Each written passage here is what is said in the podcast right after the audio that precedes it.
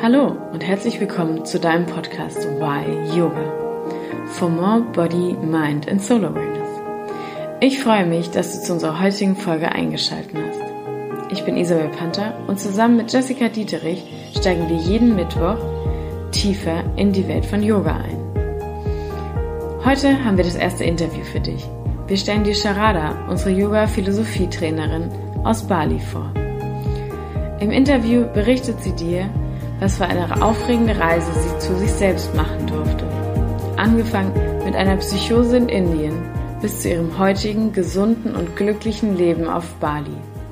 Was es bedeutet, whole and complete zu sein und wie es sich mit Selbstliebe viel leichter leben lässt. Ein tiefsinniges und aufschlussreiches Gespräch erwartet dich. Wir haben so viel von ihr lernen dürfen und ich hoffe, auch du kannst einiges aus diesem Interview mitnehmen. Viel Spaß!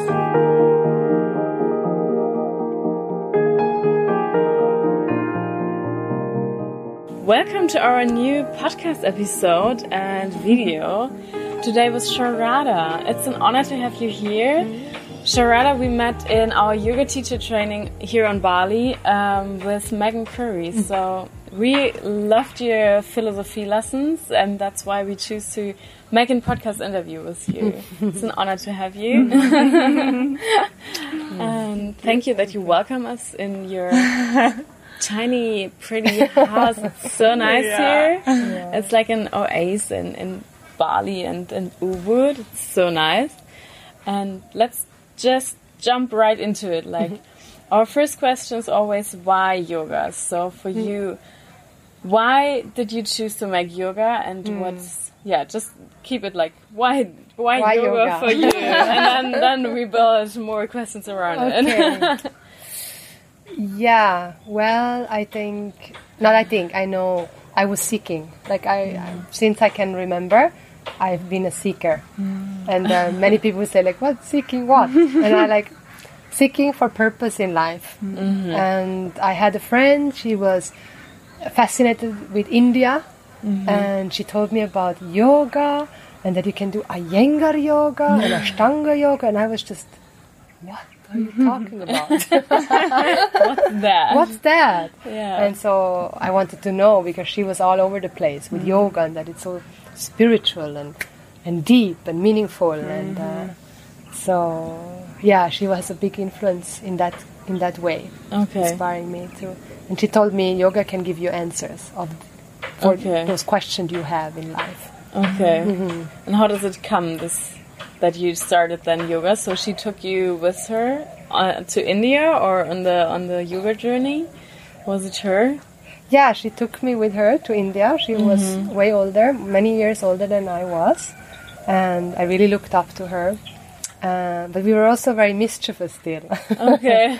so meaning like backpacker style and uh, wanting to travel around India, and she wanted to show me India, um, which she did. Really, she took so well care of me, and yeah, and then I, I was there. I started to read a lot about yoga. Mm-hmm. I was, I think I just was 18 or not yet, so really young, wow. Then India. and then India. Wow. Yeah, Okay. Yeah. Yeah. Wow. So what happened? So 18. What happened then? Like you, it was your first time in India, Yeah. and your first time, like your first contact with uh, yoga. yeah. And then, how long uh, did you stay there in I India stayed- for that time? I stayed there for a few months. Oh wow! Yeah, I was there for a few months. The 1st few months traveling around, and and learn. I picked up books. When you go to India, there's all the, everywhere these bookstores with these Oh. uh, spiritual books. and uh, yeah, so I picked one up and I started to read it. It was Yeah. called Hermann Hesse from Hermann Hesse, Oh, very yeah, famous yeah. German. I think it's German or Austrian. I think German don't author. Yeah, yeah, Hermann Hesse. Yeah, and he wrote the book. It's called Siddhartha. Okay. Yes. Yeah. Uh, so this this was kind of my first spiritual book, and uh, I took it very literally. Okay. So it means whatever he wrote in the book, the practices that Siddhartha. Siddhartha is the hero, yeah. the main character in the book. I imitated. Oh. him. Okay. hmm Okay. And then? Yeah. You imitated him. yeah, I started to fast. You know, like the mm. yoga, mm-hmm. you have part different practices in yoga, taking do asana, but also as you go deeper into the yoga, they talk about meditation, mm-hmm. and you are in mauna, which means you don't speak anymore, oh. and you fast, you mm-hmm. don't eat anymore, and you have very very little sleep. To no sleep. Oh, But in the book, it's not guided. Oh. it's not taught and how much and how much not to do. And it's a book. It's it was a book another study book and no matter you cannot study by yourself but i did. And so yeah it um, it really when i did it i fasted i uh, meditated i didn't sleep anymore and my my psyche couldn't cope with it. Okay. Mm. Okay. yeah Then, and then?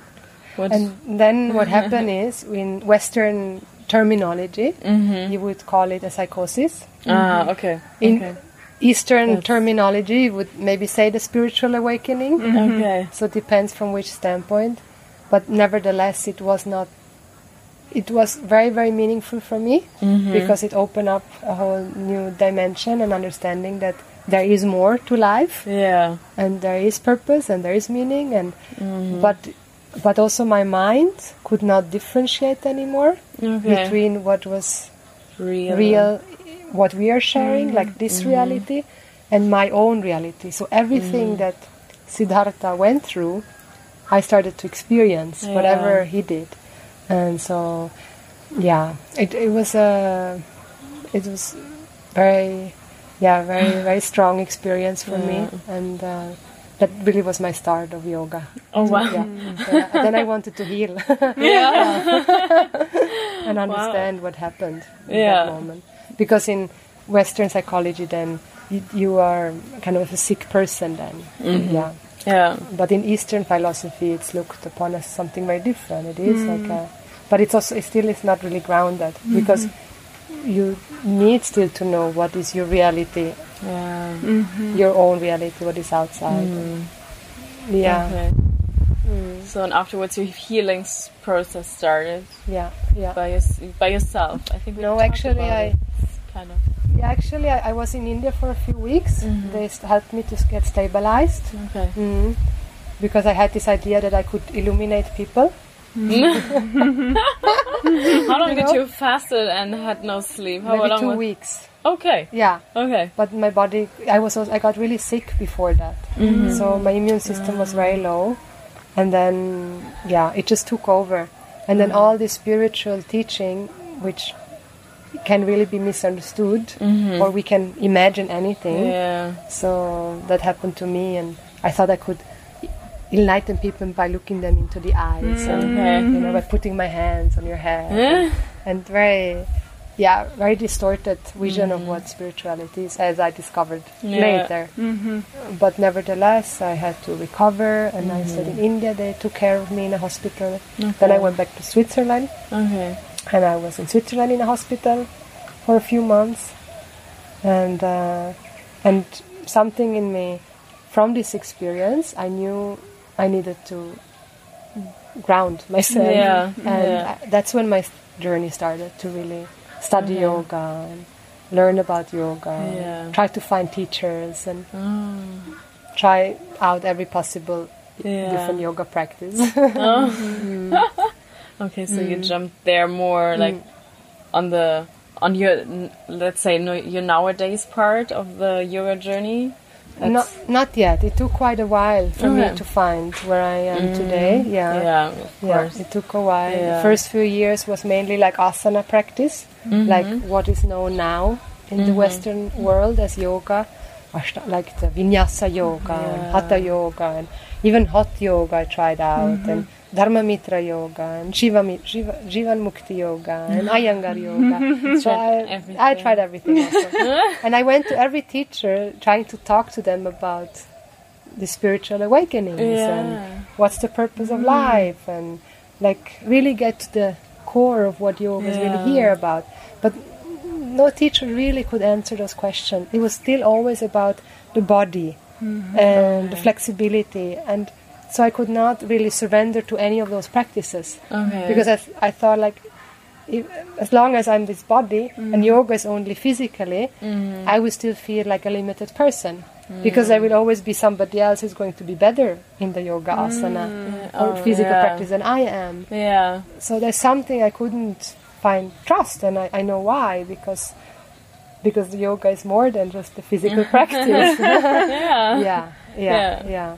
So it took a while, and then once I kind of was stable and recovered, I had mm-hmm. a, a good yoga practice. I was strong physically, and I already had a little bit pranayama, breath mm-hmm. exercise mm-hmm. practices, so I could be stable.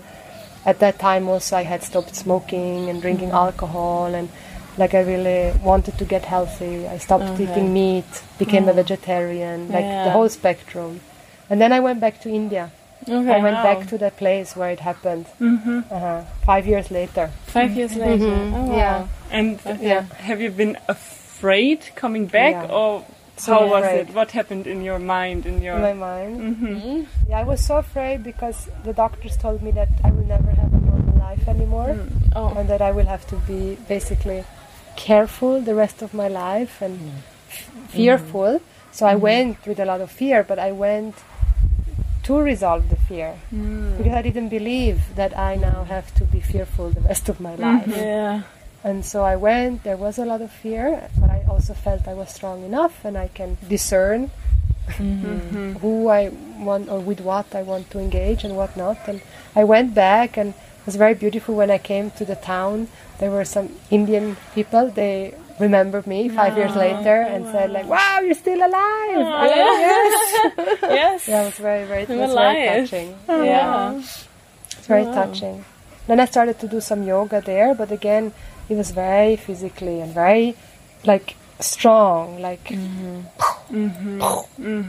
like very rigid. And again, I couldn't. So I, I, I was about to leave, and then I somehow I found I went to a temple dance evening, Mm-hmm. a temple dance uh, ceremony, and I fell in love with that dance. And then I stayed for one year dancing Oh, yeah. that temple okay. dance instead of doing it was another type of yoga Yeah. because finally I found some ritual in the yoga but in a dance form. I mm-hmm. found the yoga in that temple dance and all the dances are about ritual and mm-hmm. stories and mm-hmm. offerings and gods and goddesses and and that was very healing for me to do for one year Okay. just to learn about all the stories of the gods and goddesses of India. Oh, yeah. It's more like a deeper meaning of the yoga than like Yeah. it started there. Like not only the physical one in India, more the goddesses and gods behind it. Yes, So, exactly. I learned that those gods and goddesses are healthy heroes and heroines mm. for us to look up to. Yeah. Oh, yeah. Because we only have, who do we have as healthy heroes? Like Bob Marley and mm. Britney Spears and Black Backstreet Boys and Mariah Carey. And they Yeah. become our heroes in, Yes. in the West. Yeah. And they have definitely beautiful qualities. But there are also a lot of shadow sides. Mm. Yeah. They're also not happy, they're not safe, they don't accept themselves. So they're not mm-hmm. healthy heroes and heroines. Yeah. And so in the mm. Vedic myth, in the yoga myth, we have heroes that are actually healthy and that we mm-hmm. can look up mm-hmm. Yeah. and admire. Mm. And then as we admire, so we become. Yeah. Yeah. So that's really, I can, everybody just recommend to look into the myth of the Vedic culture. Yeah, to have healthy heroes and heroines and to look up to. What Mm. is your hero right now? Right now, Yeah, I, I, I would say Durga. Durga. Yeah, Durga. Mhm. Okay. Do you want to explain why? Yeah, um, I think she is a goddess. Mm-hmm. That Durga, Dukkham Gachati, means she who takes sorrow away, Mm-hmm. and she who gives strength and mm-hmm. courage, mm-hmm. confidence, and she who is really like a, a very empowered woman, mm-hmm. a confident woman that also empowers many. I like whoever is in touch with her, she empowers other people. Mm. She has self knowledge. She has all the values, like the value of, of not hurting and this very deep, these universal values that are really yogic values Yeah. like that nobody wants to get hurt, so then I mm-hmm. don't hurt. Yeah. I treat other people how I want to be treated. Um, we study them in the yoga Yeah. because these values are very valuable, mm-hmm. and if I don't follow them, I get hurt. Mm-hmm. So she's an embodiment of those values, and she protects those who follow values. And, and nowadays in the world, so many people don't follow values anymore. We compromise, and uh, to stand up for something that we believe, we, we trust, we, we know that it's correct. Yeah. To stand up, and no matter what other people think or say, or yeah, yeah. And I love, you know, like I love w- to empower women, and it has been a very important part in my life. My own empowerment Yeah. as a woman. Yeah. yeah. Yeah. You want to give Yeah. it back, I right? want to give it back. Yeah, yeah. And that's, uh, yeah, I love So to do that. beautiful. Mm. Mm. So you've been in India again Yeah. after you did all your treatments and then you got Mm. back to yoga. And how long did you stay in India and what happened after that time? Yeah, I stayed one year there, Mm-hmm. learned the, this dance, Odissi dance, and then I went to Bali, Mm. the island of the gods, where I live now. Yeah. It was almost 11 years ago. I came to Bali and I was still seeking for a teacher mm-hmm. because even the dance could not give me really the answer, Yeah. even though it, it gave me a lot of devotion and gratitude mm-hmm. and beauty and magic. But now I was a dancer. Yeah. and now I had to dance every day. Oh. And if I wouldn't dance, I would feel bad because I didn't dance. Ah. Yeah. And then there were many other dancers that I knew I would never be like them. Mm-hmm. It was still a sense like, oh, Yeah. it's not complete. Oh. So I came to Bali really with like a prayer, maybe like mm-hmm. just to find answers mm-hmm. and and then for a while I, I went and looked for different teachers. I couldn't really find anybody tru- like that I feel like could really trust. So I started to teach the dance to mm. Balinese and Indonesian kids, mm-hmm. and then we danced for a few months in different temples here. Okay. Mm. because Balinese culture is the same like the Indian culture, Vaidika culture, and they love the dances. Mm-hmm. They can relate to this mm. dance.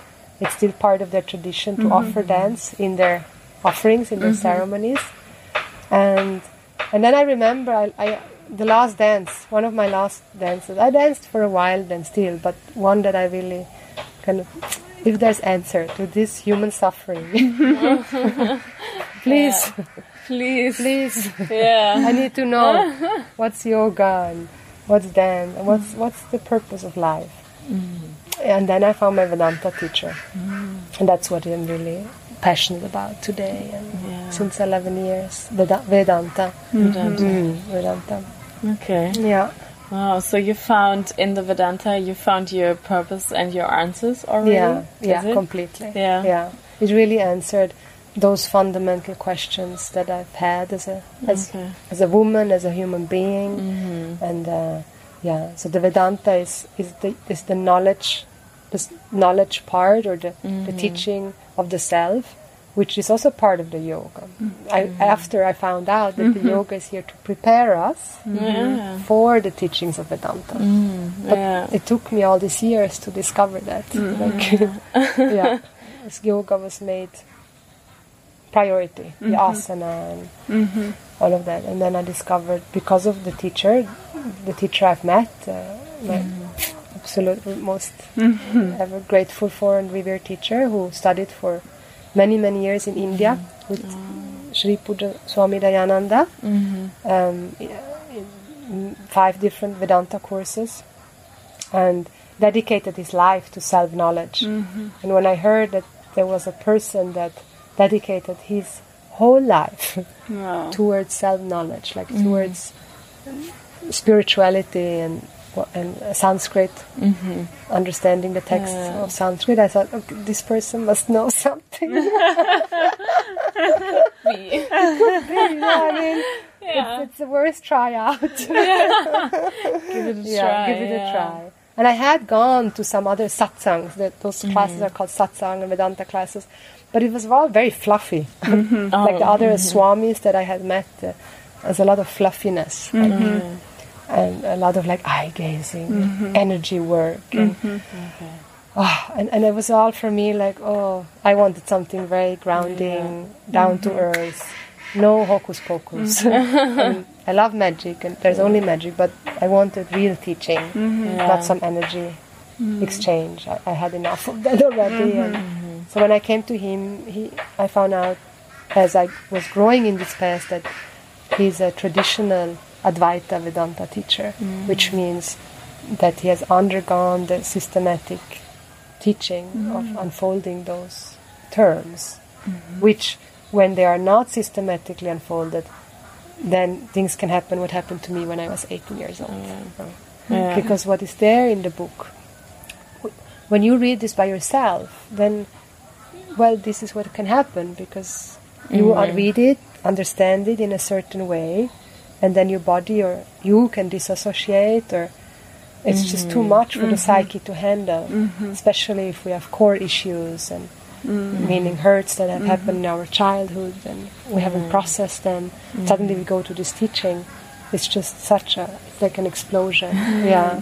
And so this text, they all, every single word has to be unfolded and like this is what it means and this is what it mm-hmm. does not mean and mm-hmm. otherwise it can go to extreme. Yeah. you see that in the yoga so many people go to extreme mm-hmm. and yoga is all about getting out of extremes. Yeah. True, mm. yeah. so yeah so these, these words they, they're not to be taken literally. When they talk about the light and you see the light in your meditation and that's not to be taken literally. They're all examples and and yeah mm. Yeah so That need to be guided. yeah, need to be guided. Yeah, because we don't know, and so we need somebody who also didn't know, but also had somebody who guided mm. them, and and step by step, like follow universal values, mm. check where they're where you're compromising your values, where you mm. still do and say things that are going against universal values, mm-hmm. and where do I try to run away? Or run after something, and I need to gain a healthy ego. Mm-hmm. I don't need to get rid of my ego, which mm-hmm. also is taught all the time in the yoga. Mm-hmm. Yeah. The smashing of the ego. No, we need to have a healthy ego. We have to have a good self-image, and that we gain through reaching out and doing yoga, and but not from a place of now I do yoga so that I become a better person. I do yoga to discover that I'm already perfect, mm-hmm. and from a place of self-acceptance. Yeah. Mm. And so, re- lots of reaching out, actually, lots of mm-hmm. giving back mm-hmm. to express my gratitude. And then I grow. And as I grow, then I can assimilate this teaching of who I really am. Mm. Ah, so many good things already. Let's. Um, I would like to go back to mm. your questions you had and that have been unanswered um, before you met the teacher. Yeah. Um, what are the answers for you? What are the answers Yeah. for me? Or what was the question? What was the question? what was the question? The what purpose was of Ah. life, right? Yes, I was going. One big question was what happened when I had this this experience when I was 18. Mm. That was one, and the fear. Like, how can I get rid of the fear mm-hmm. of that experience mm. that happened? Oh wow, yeah. Mm. and which I couldn't find answer because in psychology I am the experience, mm-hmm. and so this is now part of my experience, and that's who, partly of who I am Yeah. and and I, it will always be there. Mm-hmm. And that he completely neutralized. Now, when I say it, you will say, "Of course," mm-hmm. but somehow, sometimes the most obvious things are not obvious, and yeah. So, so what he like, what really came down to, and of course, then there's was a lot, many years of unfoldment of that. But one thing was really that I am not my experiences. You mm-hmm. know, like it was an experience. The experience already happened, and it, th- that it does not have anything to do with who I am. Mm-hmm. Yeah. And that that experience, they always come and they go, mm-hmm. and that really any experience, it will go one day. Mm-hmm. Yeah. And now maybe that experience was still somewhere there that I still needed to process it. But if I do process it, and I process it through welcoming it and just feeling it, letting it run through my body, and then also understand the insights, like the nature of the experiences, that I, that I did get insights into mm. something more mm-hmm. than what I knew. Mm-hmm. but then he also could unfold that, like mm-hmm. what is the nature of every experience and what gives existence to every experience. Yeah, and that. But really, what it started is that it had nothing to do with who I am, and that I need to know who I am, and I need to know that the being that I am mm-hmm. is whole and complete. Mm. That was really the when the bulb started to mm-hmm. like that I need to know that I am a whole and complete being. Yeah. in spite of my experiences or in spite of my limitations of the body. In spite of any limitation that I have I am a whole and complete being and yes mom will tell you that and dad will tell you mm-hmm. that and uncles will tell you that but they don't really mean it. Mm-hmm. They mean it somewhere definitely. I mm-hmm. love you and mm. they do mean that you're whole and complete. But there's still always this slight judgment. Oh, your, your teeth should be a little bit more straight. Why is your hair not this? Or you have to write the right, the wear the right clothes. Like so much about there, because there is identity with the body. Mm-hmm. there is identity with what we do, with what we don't do, mm-hmm. and how much we have and how much we don't have. So this is something. Uh, uh, the Vedanta teaching is the only teaching really, and if any other teaching says the same, but Vedanta says, then it's Vedanta. Mm-hmm. But it's a it's a teaching so with the only purpose to make you see that you are whole and complete, mm-hmm. Mm-hmm. and that you are not limited by the body and its qualities, by the mind and its qualities, or by any circumstance. Mm-hmm. So that's the sole uh, purpose of this teaching to make you see that, and then no matter who, what anybody thinks about you, you know that that's their own perception of you or of themselves. Yeah. And we can say that, we, we, you know, you hear that all the time. Just think positive and tell yourself every mm-hmm. time, I'm good, I'm, I love mm-hmm. myself, I'm mm-hmm. beautiful. But that never worked for me. Yeah. I can tell myself every day, I love myself, I love myself. But if I don't know that I am love, Yeah. or that I'm, I really am good enough, positive thinking, that's what doesn't help. Mm. We have to have clear thinking, right mm. thinking, and see that we have made conclusions about ourselves that are incorrect. Mm-hmm. Mm-hmm. And so that's the cognitive growth. Mm-hmm. And that's the difference from the yoga.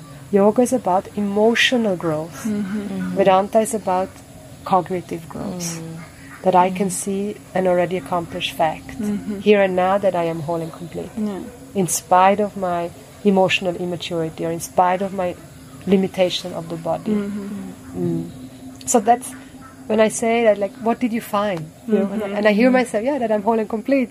Yeah, I could have told you that, Yeah. but it's not true. You know, Yeah. people don't really know that they're whole and complete. Mm. If they would, we would not have so many beauty tailors and mm-hmm. plastic surgeons and mm. So, so much money that we spend in coloring our eyelids. And, you know, like Yeah. it's not true. Buying clothes, Yes. new clothes, and Yeah. yeah. Right? Getting experience after experience. Yes. Yeah. Always want more, and it's Yeah. Mm-hmm. never enough. Like we see, we have a the house full of stuff and garage sale to the gazoo, but it's never enough. I Yeah. always want more. There's never a sense of enoughness, Yeah. you know, and and uh, and it will not go away by adding something to myself or by taking something Yeah, away. We think we can fulfill our desires by fulfilling our desires. Yeah. But by, feel, by fulfilling my desires, I will just have more desires. Yeah. yeah. Yeah. And so mm-hmm. there are all these little, really so obvious things once you hear them, mm-hmm. but somehow we need to hear them until I can, oh yeah, that's true. And then I mm. can shift it. Yeah. Yeah. So that's the purpose of this teaching of yoga and mm. Vedanta, really. Mm. Yeah. Why yoga? Why yoga? to grow, really for growth, mm-hmm. Mm. Yeah, and for healing. for healing, Yeah. for growth. Yeah. Mhm. So it's so nice. Yeah, mm-hmm. it's so beautiful. the day like I was wondering it's so easy to say yeah I'm whole and complete Yeah. right but how do you like when was the day you really felt whole and complete and you didn't need to think about I am whole and complete you know what I mean Yeah. did it happen overnight, or how long did it take for you to just embody it? Yeah. yeah, I remember 23rd March 2012. That was the point. That Whole was and the complete. point. I was holding complete. I did that many times. I told you. Yeah. Like I went out of class. I got it. Now I know. I'm whole and complete. And then I memorized the date so that I would remember. And then slowly, like one day, two days, sometimes one minute later, it was like, mm. oh no, it's gone. I'm like, okay.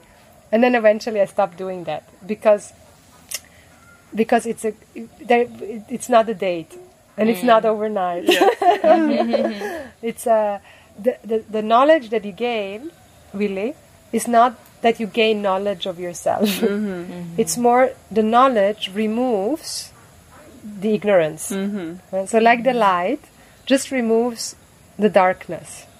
And so like the knowledge doesn't give me new knowledge of me. It actually just makes me see that the me that I always was is whole and complete. And so over time it has taken away these layers of judgments and and hurts and guilt and ignorance. It Yeah. has taken it away. And so it's a growing process. Mm-hmm. It's a slow process, but a, a, a, a real process. Yeah. Mm-hmm. Because then I can have real feelings, I can really process them, and I can really know myself. So mm-hmm. it's not about that I feel that I'm whole and complete. I know that I'm whole and complete. Mm. But sometimes I make habitual errors. Mm-hmm. because the old impression that I'm not mm-hmm. went in so many hundred thousand times mm-hmm. in this life and other lives. Right? So they can sometimes come back. And so that's still part of my growth mm. to neutralize the habitual errors. So, so um, this will continue f- for some time. Mm. Yeah, and we actually we just fall in love with the process.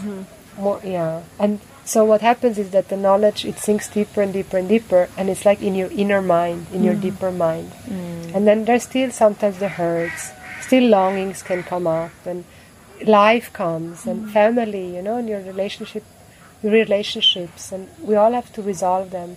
But now all of these problems we don't look at them as problems anymore. We just mm-hmm. look at them as situations, mm-hmm. and then they now all have to come into my inner mind, into mm-hmm. my intellect, the one that has gained knowledge, and now look at them and receive them with love, with care. Mm-hmm. But before, right, there's no knowledge, mm-hmm. nothing, and we see all these situations and hurts and relationships as a mm-hmm. problem, as a pain, as and so now the the goal, like the, the sadhana, the practice is to to receive all the circumstances into this knowledge that you have now about yourself. Yeah.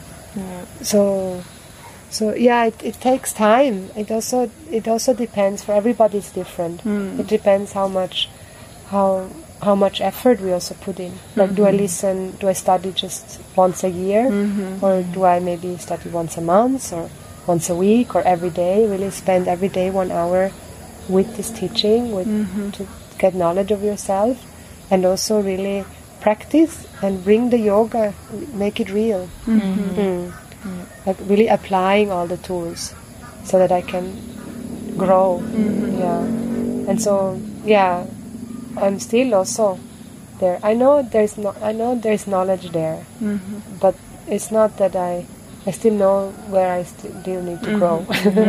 yeah, I still also have my hurts and my longings, and but they're all okay. They can all mm-hmm. be there, mm-hmm. and and but I have, I also know that how to be with them, mm-hmm. and I know that no matter what, I'm okay. Yeah, that that is there. Yeah. Yeah. Mm. But we're very careful because we never know what's in the unconscious. So even after 40 years, even after 60 years, suddenly something from the unconscious can pop up. Yeah. So my teacher always told me never be complacent. Mm-hmm. You know, because you never know what can come up. Life mm-hmm. can bring you something, and Yeah. and so we're always alert and prayerful, mm-hmm. prayerful and alert. Yeah. Yeah. But but knowledge it it, it does remove ignorance. Once you see the truth as truth, it's it's over. Yeah. Yeah. it's really over. Mm. And when I understood that really also freedom cannot be an experience, Mm-hmm. that's a very big part also. People believe I'm going to become free, Mm-hmm. but if I become free, then I will be un, I will become unbecome, unbecome. I will be yeah. I can also then unbecome free Yeah. or Yeah, become right. yeah turn like if, if the freedom back. comes, Yeah. it will also go because Yeah. every experience comes and goes. Yeah. And so, no matter the most happiest experience or the most painful, they all will go in Yeah. time. Mm. And so, also freedom, moksha, or enlightenment, or however you want to call it, mm. nirvana, it cannot be an experience. And that's a big myth in the spiritual world. People mm. believe I'm going to become free. Mm-hmm. No, you are free here and now, but I don't know. Yeah. And so that's why the knowledge removes the ignorance that I am free, mm-hmm. or the not knowing that I'm free here and now. Mm-hmm. And so that has to be discovered as an already accomplished fact here and now. Mm-hmm. Yeah. And so it cannot be an experience. So also this idea that it's going to happen, it's it, it's a confusion there, which the teaching and the teacher helps you to resolve this confusion. Yeah.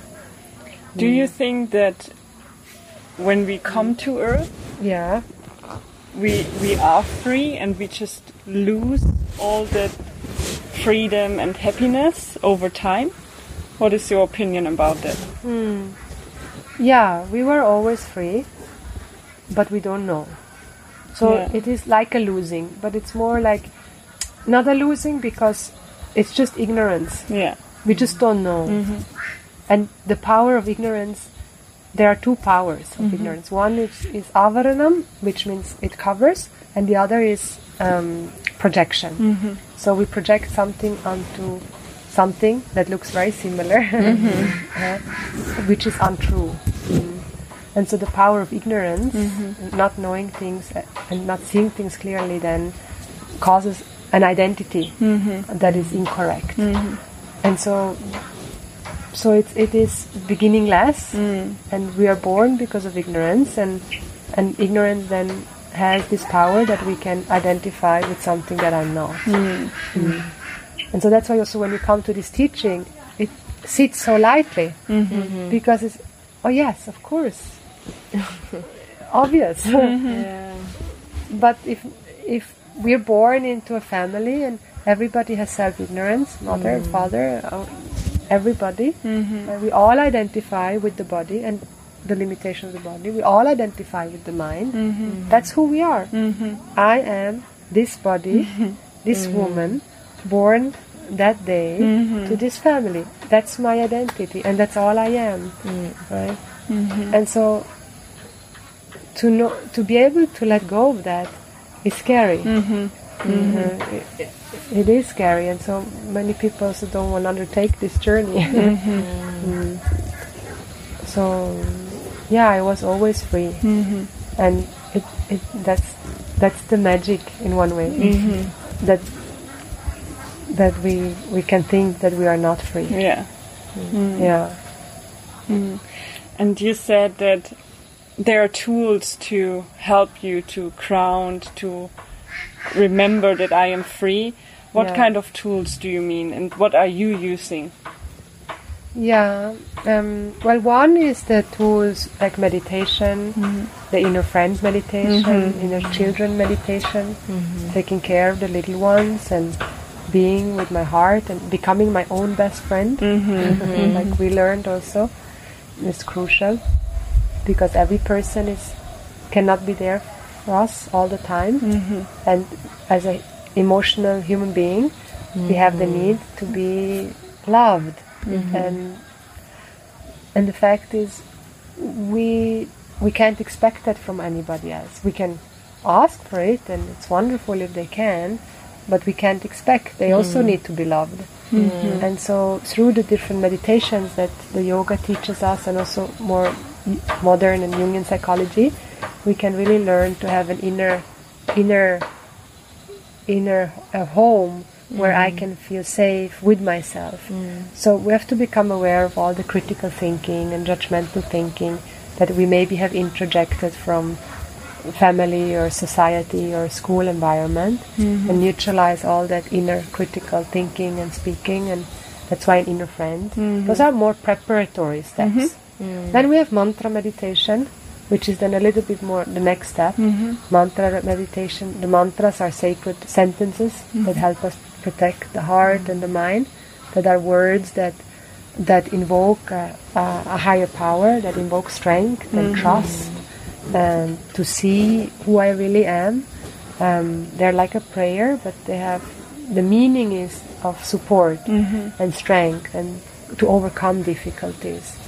Um, so there are many different meditations. Mm-hmm. Um, those are definitely very good tools. There are rituals one can do, mm-hmm. like we have done different rituals. That's a little bit more esoteric, mm. maybe. Is, mm-hmm. mm. But they are. That's why in the yoga you see people doing ritual because sometimes there's simply situations you cannot change and we in the west especially and in, in here in the east also but in the west especially we think we can do everything by ourselves and that we're in mm-hmm. control of life mm-hmm. Right? Mm-hmm. and it's not like that and so in in a culture like here the understanding that we are not in control of life is inborn so prayer is something very natural. Yeah.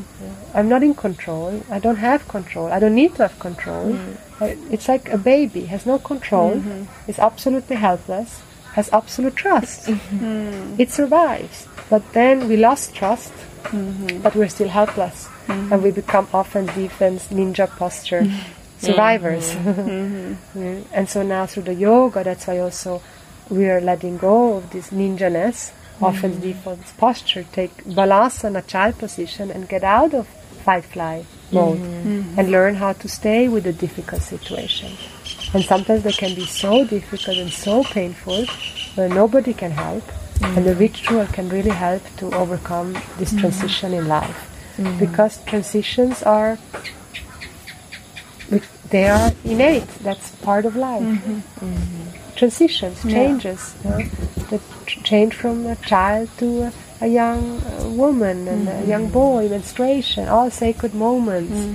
A study to go to school, a transition, getting married, a transition, death. What a mm, transition! Mm, and we don't mm. have any ritual how to be with those transitions mm-hmm. in many countries. Here we do have we have rituals to be with those transition in life and mm-hmm. welcome them, mm-hmm. not reject them, and be with pain. There's no nothing wrong with pain. Uh, it's so beautiful. Just imagine nature wouldn't rain. It doesn't rain. I mean, we need rain. Yeah. It, it, everything is prolific when it rains. The body, we ah, it's so releasing to cry. Mm. And pain is, we need to understand pain. Pain is also ignorance. It's because we have projected our happiness and security mm-hmm. onto something other than myself. Mm-hmm. We think happiness and security is outside there. Mm-hmm. And then if it's not there anymore, I have pain.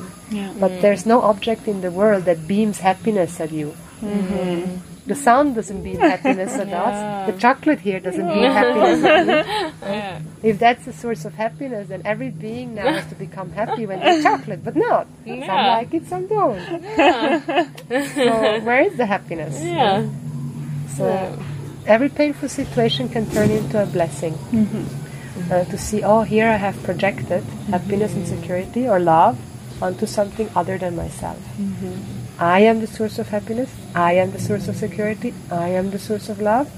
But that we have to know. Mm-hmm. And so the other practice, which is not really a practice, it's really more the cognitive journey, mm-hmm. is to listen to this teaching.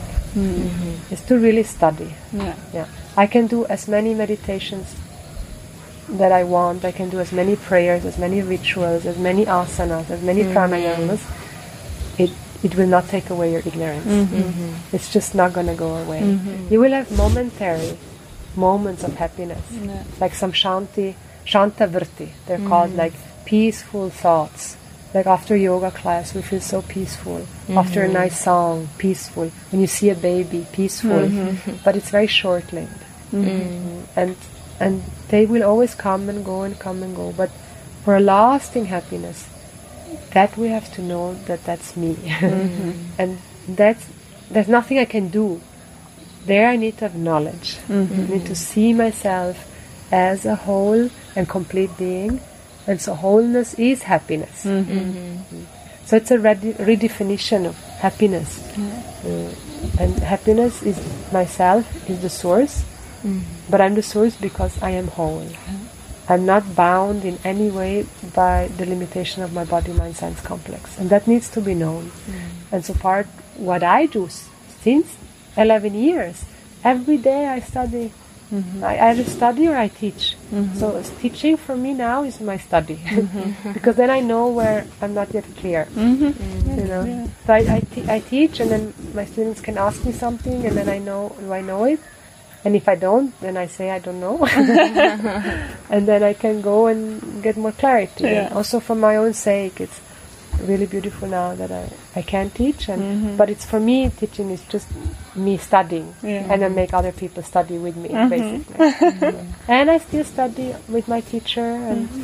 And, and I will the rest of my life, but it's not like an academical study now. It's just more being with this teaching, being with myself, and actually learning to be with myself. Mm-hmm. Mm-hmm. Because up until a few years, I thought I was boring and not good enough, and and I took myself for granted, mm-hmm. uh, and always occupied myself with something other than myself, and with relationships and doing something, and I and we have to learn to be with ourselves. Mm. That actually, it's very nice to be with mm. ourselves, and and and that that is we need to learn. Yeah. It's as funny as it sounds, Yeah. but it is a getting used, getting used to your own being, mm, basically, Yeah. Yeah. and to be with yourself and discover that it's so nice to be with yourself. Yeah. Mm-hmm. Yeah. Yeah. Because who knows you better than yourself? Yeah. Nobody.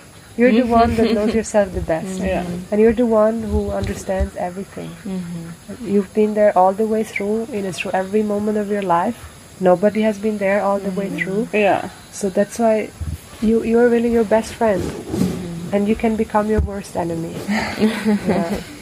Yeah. And your hardest critical. Harder critical. Yeah.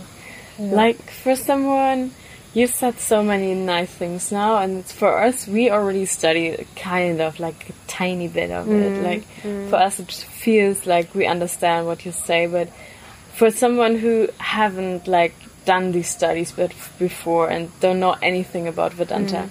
how would you explain uh, or how would you recommend someone who wants to study it and wants to mm. start where to start? Like it's such a big field of studying. Mm-hmm. Where would you s- recommend someone to start in this field? in this field, I would recommend to start with a book called The Value of Values. Mm-hmm. Mm-hmm. Okay. It's by mm. Pujya Swamiji, Swami Dayananda. It's called The Value of Values. Mm-hmm. Mm-hmm. Because nobody teaches us the value mm-hmm. of values. they maybe tell us, don't steal, don't lie, don't do this, but nobody says why. Yeah. Because we all know why. Because we know that I don't want to be stealed from. I know that I don't want anybody to hurt me. Yeah. But even though I know, but still the value has to be taught of the value. Mm. And so Pujya Swamiji in this book, he teaches the value of values so that I have am a person, become a person that has mm-hmm. value and I can live in integrity and I I I follow those values. Those values become really my second nature. Mm. They become my second. My first nature is love that I have to discover. In order to discover, my second nature has to resemble love. Mm-hmm. And so, if I do something against the universal value, it's like going against my nature. Mm-hmm. Like love, wholeness, doesn't want to hurt, doesn't want to mm-hmm. judge, doesn't want to take for granted, doesn't want to cheat. Love wants to is compassionate, is understanding, accommodating, patient. Mm. And so all this value in this book, Amanitvam, Ahimsa, all this value, they're, they're all universal value. They belong to all people at all times. And Swamiji teaches there step by step how they are um, uh, so valuable. And if we compromise them, we're going to get hurt. Yeah. Yeah. Yeah. So if I compromise a value, I will get hurt. And now I discover, I know, I don't want to get hurt.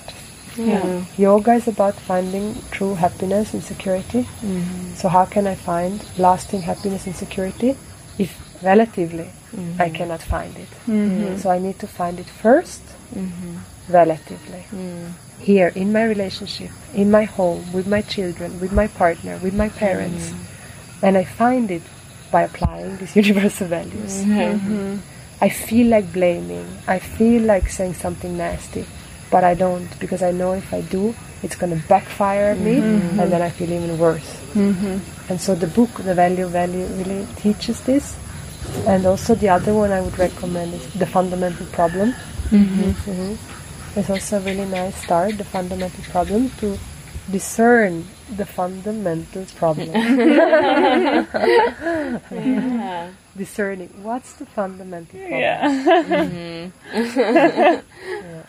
So these are good, and um, yeah, there are apps. Maybe we can write them down. Like mm-hmm. when these books are oh, there, and mm-hmm. from my teacher.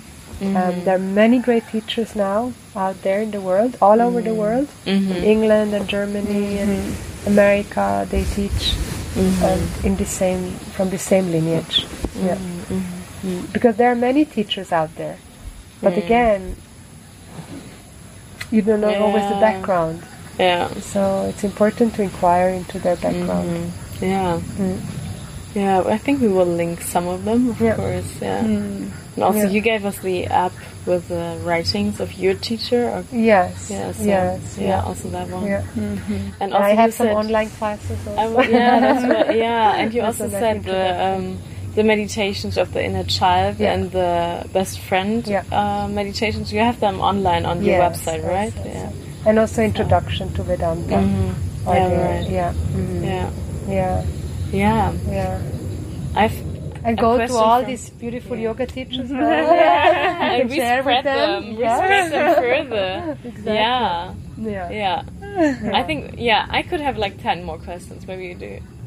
Which one do you have in mind? Yeah, I have one in mind as well. So, um, as you said already, that yoga is very physical um, in most of the parts, how people teach it, and kind of very trendy as well. Like people start doing yoga a lot. Maybe not with the purpose of seeking some questions, more because of the purpose, like be a little bit more flexible. But why do you think that yoga is so trendy right now, since a couple of years? What is what is the shift happening, or why is it? Hmm. Well, I think I think it is a very strong body identification there, mm-hmm. and then doing a lot of yoga, it makes you physically feel well, a little bit, Yeah. until you start to compare yourself, and then hmm. this person over there is more flexible and mm-hmm. has mm-hmm. really nice yoga pants over there. Mm-hmm. Hmm. Yeah. so it's a trend. Yeah. it's a trend. And, and and the thing is but no matter if there is all this competition out there or it still does make you feel good because you do take care of your body.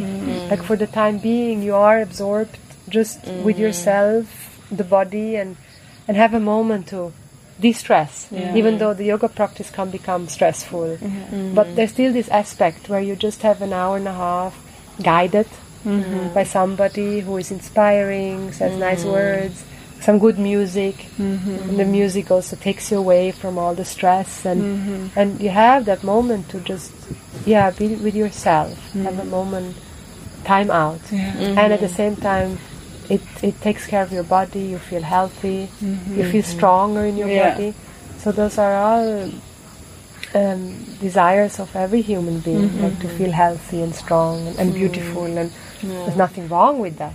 Yeah. It's also it's important. We are mm-hmm. worthy and to mm. be beautiful and healthy and Yeah. strong and all. But it can become an obsession. Yeah. You know. And I see that so much in the yoga. Like when mm. there's so much pain mm. underneath, there's a lot of pain. Mm. So, because everybody is different, and some bodies are flexible, some are not. And I am a yogi, no matter if I am flexible or not, if I have this value for mm-hmm. growth. Mm-hmm. Mm. Mm-hmm. And so the trend it is yeah because we have no religions anymore that are trustworthy. Mm-hmm. we have no meaning of life. Mm-hmm. Everything is about success and becoming and mm-hmm. money and fame and power. So the yoga has become like a refuge. Like the church was supposed to take that place, you know, a haven for people to go and pray and be themselves. But the church is a place of mm. judgment. Yeah. In many cases, not all the mm-hmm. time. So in the yoga studio, you can come. It's like a sanctuary, uh, and nobody judges you there because it's not a religion, because it doesn't belong to a sect or a cult. It's yoga means it talks about you and says you're perfect and everybody can come. Yeah. So I think that's what I think. Maybe, I'm sure there's there are more reasons. Yeah. Yeah, yeah, Beautiful.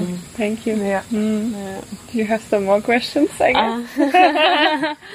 Um, yeah, some. It's like in my head, like so many questions. Yeah. So, f- like before before question, you said like um, you start like when you start studying Vedanta and also like starting with yoga, and you there will come like friends or family, and they are like kind of against it or make it complicated to stay on your path or you stay with the things you're trusting it. Mm. How do you handle this, or how do you recommend people to handle this? Like when you start studying yoga and start studying Vedanta and mm-hmm. like starting these paths.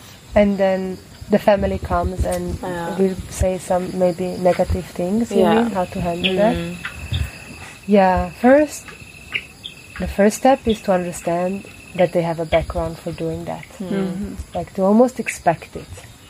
So, mm-hmm. mm, Then when you expect it, it might not happen. so kind of expecting the unexpected. You know.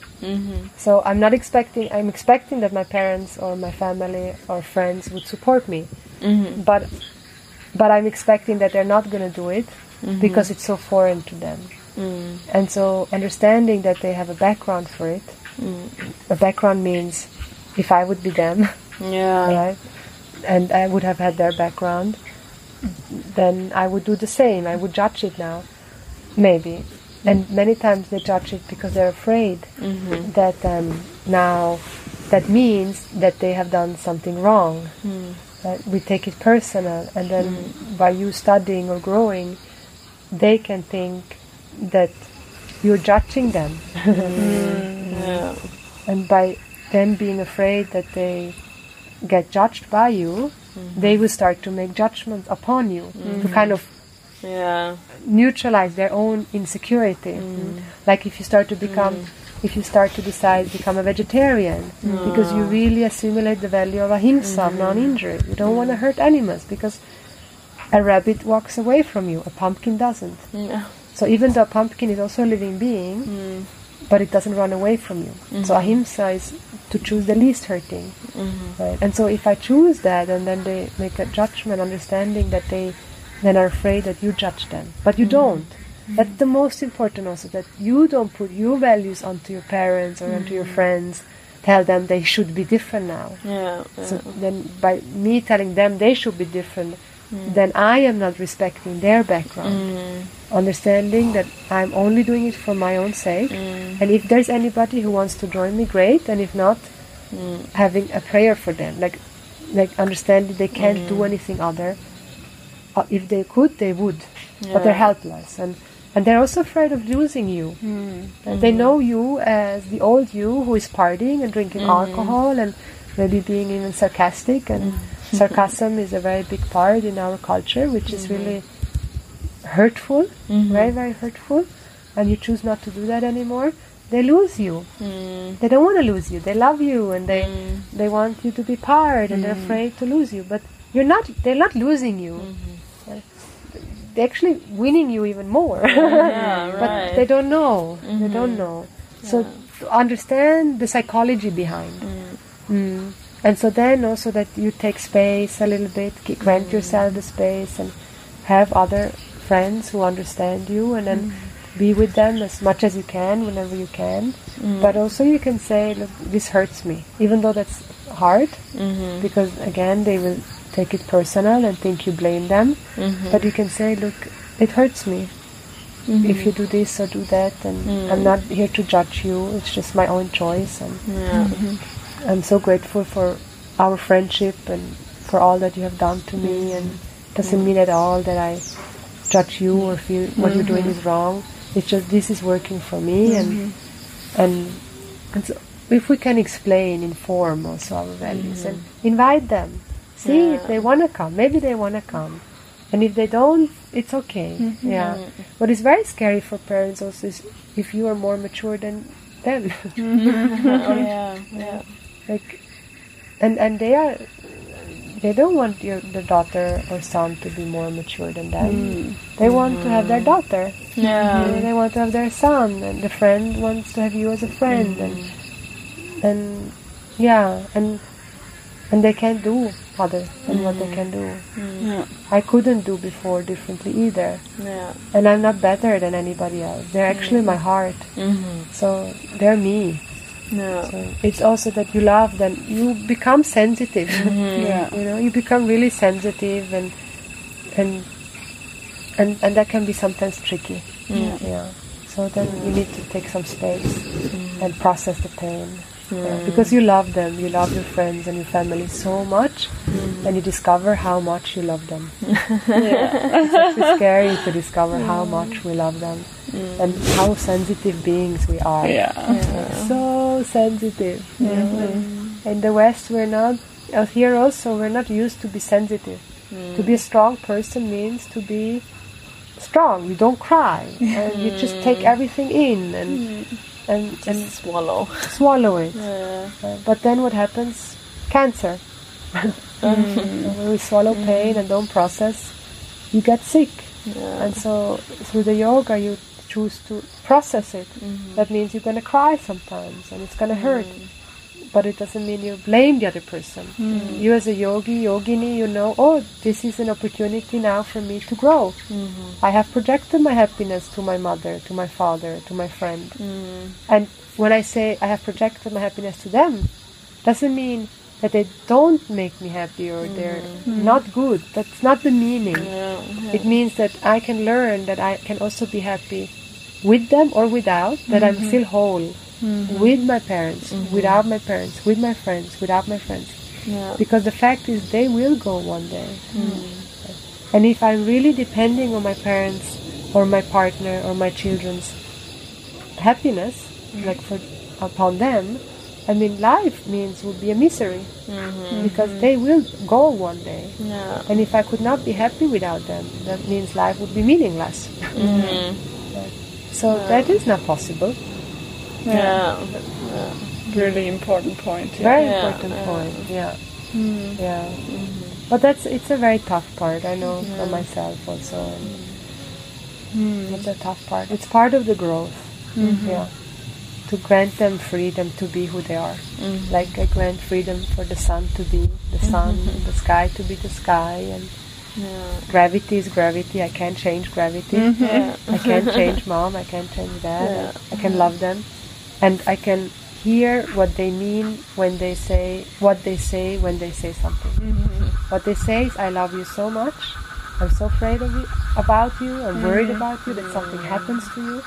It might come out in different words, Yeah. but that's what they mean. I love you so much, and and I can learn how to mm. hear that, in spite them saying something else. Yeah. Yeah. they want to be with you. They want to love you and be with you, but yeah, the values shift, Yeah. and then sometimes it can be hard to relate. Yeah. Mm-hmm. But it's part of the growth. Mm. Yeah. Mm. mm. Can we go back to the time like you arrived here in Bali and now you're teaching, right? Yeah. Do you want to tell a little bit more what you like you learned a lot and what you're doing now for in your life and Yeah. yeah. Hmm. Yeah, I would say one aspect, a big aspect that I do now is teaching a teacher yoga teacher trainings that somehow appeared, and it's a really yeah, it's a really great opportunity for me to bring this teaching um, two people who are starting this journey of yoga into a very grounded form. Uh, yeah, so that it can have like a house, uh, uh, step by step, how to apply this teaching and follow the yoga, bring in the yoga in, in a meaningful way. Mm. So that is now a big part because there is the, the whole teaching. There is a step by step guidance. Yeah. And so um, that's a big part of what I do now, teaching the yoga knowledge or mm-hmm. yoga philosophy, introduction to Vedanta. Then I also have started to hold women's trainings, mm-hmm. special trainings for women mm-hmm. to learn about themselves and how to mm-hmm. take care of themselves. Mm-hmm. And because I discovered when I was on this journey of, and still am, of yoga and Vedanta, like I, I, it took me so long to understand that I'm a woman somehow. I mean, you also understand that you are free from being woman and man, and you're just a human being. That's a big aspect. Yeah. But there is a relative aspect of being having a human body, a women's body, and there were many things that I didn't know and had shame around mm. my sexuality and never honored my menstruation. And mm. I mean now since many years but I discovered there's so much beautiful knowledge about mm. the sacred feminine. So I learned a lot about the sacred feminine and how mm-hmm. to honor our bodies and our menstruation and our cycles and what pregnancy means and and just what what it does it mean to be a woman and what does it mean to be a healthy role model and a mm. healthy leader and mm. because the yoga also has become so masculinized. And the whole mm. Ashtanga yoga, Vinyasa yoga, it's very structured. Nobody talks about now. They start talking about menstruation, that how to practice when you have menstruation, mm-hmm. what not to practice, and take care of your menstruation, and mm-hmm. like all these things that are so big part actually, but somehow just got lost for many years. And our sacred sexuality. There's so mm. much shame around sexuality. Mm-hmm. I had so much shame, and so with the women's training, I do. We do lots of rituals. Mm-hmm. So I, I'm a, I love rituals, mm-hmm. and it's so beautiful to come together and just offer each other a flower and just be together and honor life, the sacredness of life, and be there for each other. Share stories, sharing each other's stories without any judgment and without advising each other, mm-hmm. just to mm-hmm. share the stories. So that has been so healing for me. Mm-hmm. So that's another part. And then one more part that I started now is also to hold some shorter, like Vedanta retreats mm. and Vedanta online classes. Just yeah, where people can have also immer like a uh, time only with the teachings. If they mm-hmm. wish so. A start, Yeah. like if it's a weekend and, or a week retreat that I want to do next year, mm-hmm. or the online classes to mm-hmm. slowly dive into the Vedanta teaching. Because there are introductory texts, like beginning texts, and and that's for me is so great to to, to do that. It's a challenge, but it's a it's a beautiful challenge for me. Mm. Yeah, yeah, Yeah, it's so beautiful to see like where you have been, like in India once, and then mm. you had that sickness, let's call it mm. like this, and then you kept going. You know, like you mm. you didn't give up yeah. on yourself, and you kept going, searching for your um, answers. And where are you now? It's such an inspirational story, and I think there are a lot of people who, yeah, maybe are on some point at the same life um, time now. yeah, yeah. yeah, and I think they can learn a lot. Just listen to your story. yeah, it's so beautiful. And also, you're coming to Sweden next year, right? Yeah, You're Sweden. Sweden? I will be in Sweden. Yeah, Okay. I between Sweden and also some other festivals. Oh, okay. But uh, yeah, In Europe? In Europe, yeah. okay. It's it's in the planning. Okay. But, Okay. uh, yeah, Sweden is a place I go a lot. Okay. Yeah, and then Bali. Yeah, yeah, Yeah. So maybe if someone is listening and don't want to Come not, to Bali. don't want to come to Bali, which is impossible, maybe. So yeah, maybe in Sweden. Sweden and catch up with I'm planning to do something in Switzerland Mm. and maybe in Croatia. Like some people have asked me to come and yeah, we'll see. Okay. They'll take me. Great. Yeah. Yeah. So there are some points mm. to catch up with you, Yeah. even also online, Yeah. of course. Yeah. Yeah. hmm Nice. Very nice. Yeah. Wow, I think we could like talk for hours. Yeah. It's like there's so many topics. It's so inspiring. And mm. Yeah, also the Vedanta is so nice. Like, yeah. Mm-hmm. Maybe when we when we come back to Bali, then Yeah. we make the next podcast with you about like deeper into Vedanta, so more like Yeah. Mm-hmm. yeah, love to, yeah. that would be great. Mm-hmm. Yeah, Yeah. yeah. So there's one question we like to ask at the uh-huh. end. Um, what are you grateful right now for? What I'm grateful for right mm-hmm. now. Um, I'm very grateful right now to my family, my father, uh, Urs, my, my father, and my mother, Iris, Iris. Um, yeah, they uh, gifted me with an amazing gift. Did. yes. And uh, they are helping me to do an education that I never thought I would be able to do. Like I looked into this education. It's a women's training uh, for women to just learn more about women empowerment. And I looked at it and I thought, this I can never finance this. And then my parents said, we want to help you. And I'm yeah a little bit in awe, or not a little bit, very much in awe. So yeah, eh, I'm so grateful to my parents, and they um yeah I get in tears. Beautiful. Yeah. Hmm. Hmm. Great. Yeah, I'm very blessed. Very, very blessed. Mm. Yeah. It was not easy for them. Yeah, yeah, you know, right. to have The your whole- have your daughter. The whole journey yeah, uh, for you. Very hard, very hard for them. Wow. And living so far away, like I see them once a year. Wow. Yeah, they always supported me. That's love, right?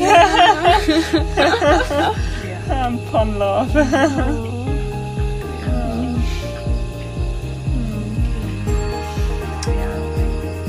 Thank you so much for sharing everything. Really, you're such a light. Vielen Dank fürs Einschalten zu dieser wundervollen Folge mit Charada. Ich hoffe, sie hat euch genauso viel Spaß gemacht wie uns und ihr schaltet das nächste Mal auch wieder ein. Bis bald,